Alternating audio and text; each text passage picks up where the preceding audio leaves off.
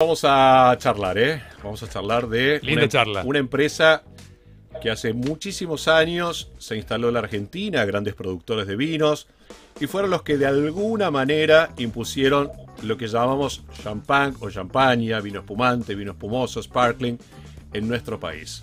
Porque nada más y nada menos hay una etiqueta que cumple 60 años, estoy hablando de Chandon, Chandon cumple 60 años en nuestro país y vamos a charlar ahora con Gustavo Peroso, él es CEO de Moet Genesí Argentina. Gustavo, ¿cómo estás? Un placer recibirte en Eminentes. Bienvenido.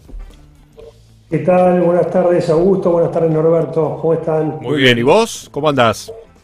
Bien, bien. Por suerte todo bien. Acá en, en la oficina disfrutando de, de- de- de nuestro espacio con poca gente todavía, pero, pero más activos. Una oficina, una casa que es divina, ¿eh? Ahí en Barrio Parque, en Buenos Aires. Yo te digo que disfrutándola. Por eso mismo, Gustavo, lo bien que haces, disfrutarla. Bueno, y Yandón cumple 60 años, este fue un año de festejos eh, para este espumante argentino tan maravilloso, y todavía siguen estos festejos. Sí, obviamente eh, estamos de festejos, no los festejos que, que veníamos planeando hace algunos años atrás. Imagínate que Tal cual. festejar 60 años eh, no se da todos los días y digamos, queríamos hacer cosas mucho más importantes, como en su momento festejamos los 50 años, pero bueno, obviamente la, realidad eh, no lo permitió, pero sí, digamos, tomándonos el tiempo para hablar con, con amigos y hablar sobre, sobre la historia de, de Yandón en Argentina. Recién decías que eh, hablabas de, los 60 años y un poco de, cuando hablamos de Yandón en Argentina, en realidad Yandón es una, una marca y una empresa que se funda en Argentina y que después eh, crece en, distintos, en distintos países, pero lo que tenemos que sentirnos orgullosos de que Yandón realmente es una marca y, y una empresa argentina, donde bueno, la, la historia creo que vos la conocés bastante bien, pero que, que empieza ya por fines de los años eh, 50, cuando el, el- quien era en ese momento el presidente de Moet de Chandon, Robert Jean de se da cuenta que el consumo de, de burbujas en el mundo estaba en crecimiento y que la zona de la champaña, que vos conocés muy bien, no iba a poder abastecer ese consumo de burbujas que, el mundo estaba demandando, y es cuando con, eh, con, eh, con su enólogo en, Moet deciden eh, visitar nuevos países, nuevos terruños, para, para buscar el lugar ideal para producir burbujas y empiezan por Estados Unidos, siguen por, por Brasil, Chile, incluso Perú, hasta que llegan a Argentina y se enamoran de, de Mendoza, más precisamente de Luján de Cuyo. Exactamente, bueno, ahí es donde recala el varón Bertrand de la Doucet, que hoy también tiene un vino espumante en su honor, que es el famoso Barón B. Pero bueno, Chandon de alguna manera marca un hito en los vinos espumantes en nuestro país, porque el famoso Extra Brut fue el que se impuso durante muchísimos años, hasta que bueno, después otras bodegas empezaron también a producir este tipo de vinos, pero Chandon marcó un camino larguísimo y también momentos a definir, ¿no? Con muchos lanzamientos que vinieron posteriores con la misma marca y demás. Pero bueno, eh, el Extra Brut fue el gusto típico argentino, Gustavo. No, sí, sí, sigue siendo el gusto típico Claro. argentino. Chandon lanza el primer Extra Brut justamente en, en el año 60.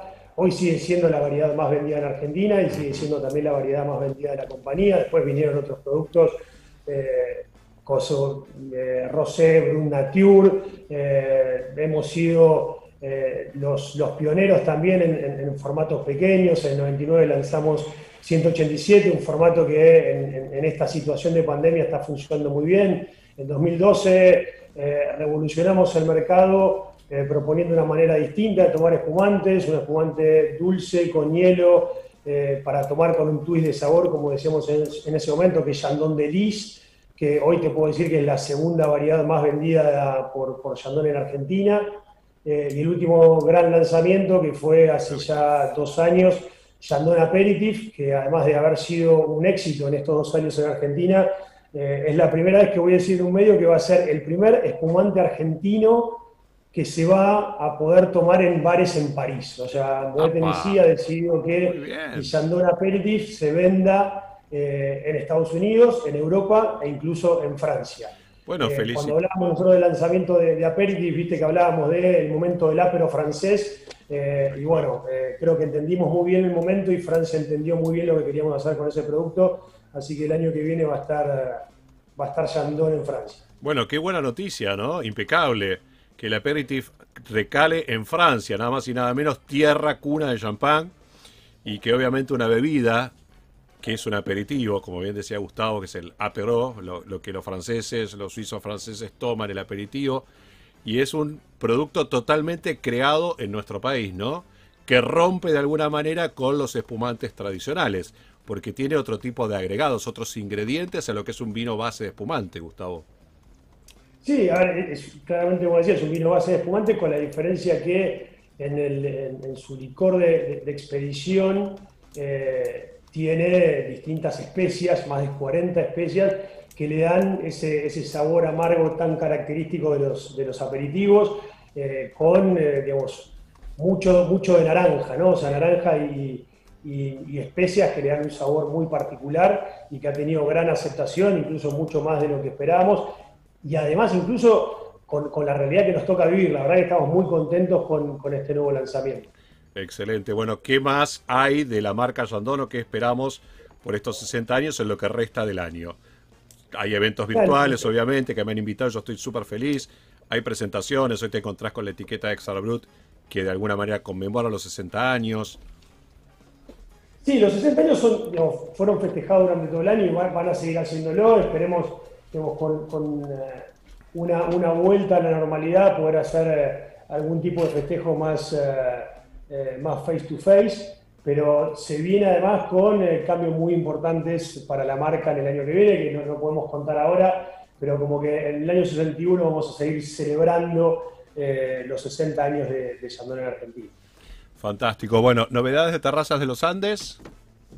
Terrazas de los Andes, a pesar de que estamos muy contentos con, la performance, tenemos, hemos lanzado el año pasado también los terrazas apelación de origen con eh, dos Malbec de distintas eh, IG mendocinas, más, una, más un blend, que fue el primer blend de terrazas de, los Andes.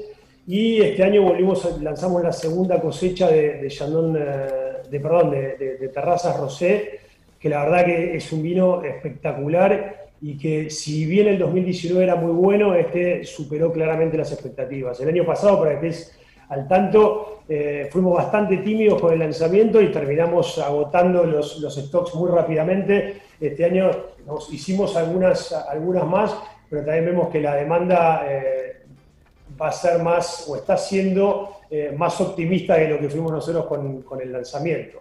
Después, en, los próximos días, estamos lanzando el nuevo, el nuevo Parcel, que, digamos, como todos saben, o como vos sabes muy bien, tuvo 99 puntos Sacklin con lo cual también tenemos muchas expectativas ahí. Excelente. ¿Vos, vos te imaginás, o qué? Es muy difícil, ¿no? Adivinar.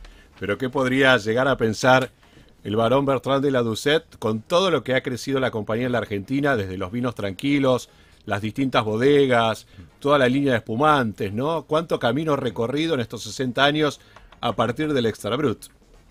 Sí, honestamente yo creo que, el varón ya lo había visto. Eh, cuando vos ves y, empezás a estudiar la historia de la compañía eh, y lo sacrificado que fue la fundación de la compañía, o sea, pensá que estamos hablando del barón Bertrand de Ledoucet y del conde Chandon, o sea, eh, dos personas que estaban muy bien en Francia, vivían muy bien, y vienen al desierto mendocino a plantar uvas en el oeste de Mendoza, donde nadie plantaba, todo el mundo estaba en el este, eh, a vivir inviernos muy duros, donde lo que es hoy la bodega era una sala de reunión que también era el dormitorio y la cocina y era todo.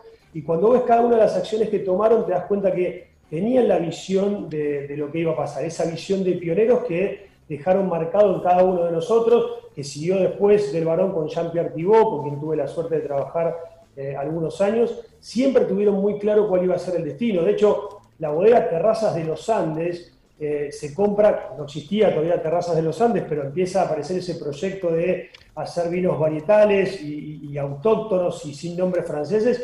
Eh, la bodega la compra el varón Bertrand de la Doucet de los 80. Ah, o sea ah. que la verdad que el varón ya tenía esa, esa mentalidad, esa idea, esa visión de futuro y que entendía muy bien lo que iba a pasar con los espumantes y los vinos en Argentina. Yo creo que realmente no estaría sorprendido eh, y es por eso que en homenaje también lanzamos el año pasado eh, el, el Barón B 100 años para rendirle de alguna manera homenaje a, quien fue uno de los, de los fundadores de la compañía. ¿no? Absolutamente. Gustavo, se te ve muy elegante con ese saco azul. Eh, ¿La elegancia la traes de Rosario o la aprendiste en Francia?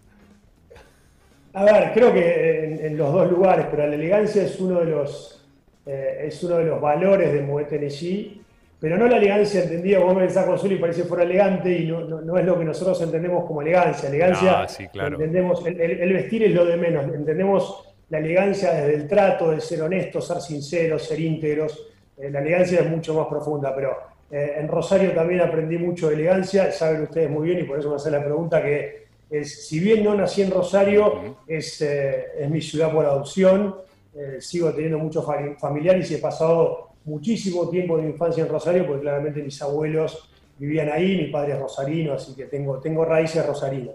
Bueno, una linda tradición. Totalmente. Para cerrar la nota, recordar un poco a la ciudad de Rosario. Como decía Gustavo, no nació acá, pero él siempre cuando habla de Rosario lo habla de una manera muy particular, con mucho cariño, por supuesto. Sí, claramente. para mí es mi infancia, es mi familia. Eh, y bueno, de hecho, sigo en contacto permanentemente con, Rosario por otros temas. Eh, pero sí, es una ciudad que, que me fascina y me siento en, mi lugar en el mundo, Rosario. Buenísimo. Bueno, te esperamos pronto, cuando se pueda, Gus. Cuando se pueda, te, juro que va a ser de los primeros lugares a los que, voy a volver, sobre todo cuando se pueda volver al fútbol con público. Ah, ah claro, claro, claro, claro, Fanático. Sí, ¿de, de qué club? No, me parece, lo, mejor sería no decirlo. No decirlo. Yo después te lo cuento fuera del aire. Bien, no lo digamos. Que, que, consuman, dejen de consumir. No, no, no, no, lo digamos. fuera del aire yo te cuento, no digamos al aire. No lo decimos. Vamos a respetar la intimidad de cada uno. Sí, sí, tal cual. Bueno, Gustavo, gracias por hablar con nosotros. Felicitaciones por los 60 años de Sandón. Un gustazo conocerte. Bueno, muchísimas gracias y nada, cuenten conmigo para lo que, lo que quieran. Les mando un saludo muy grande. Gracias, Gustavo. Abrazo y buenos brindis. Hasta el próximo encuentro. Que estés muy bien. Abrazo, chao. Chao. Presentó Shandon, Argentina. Shandon.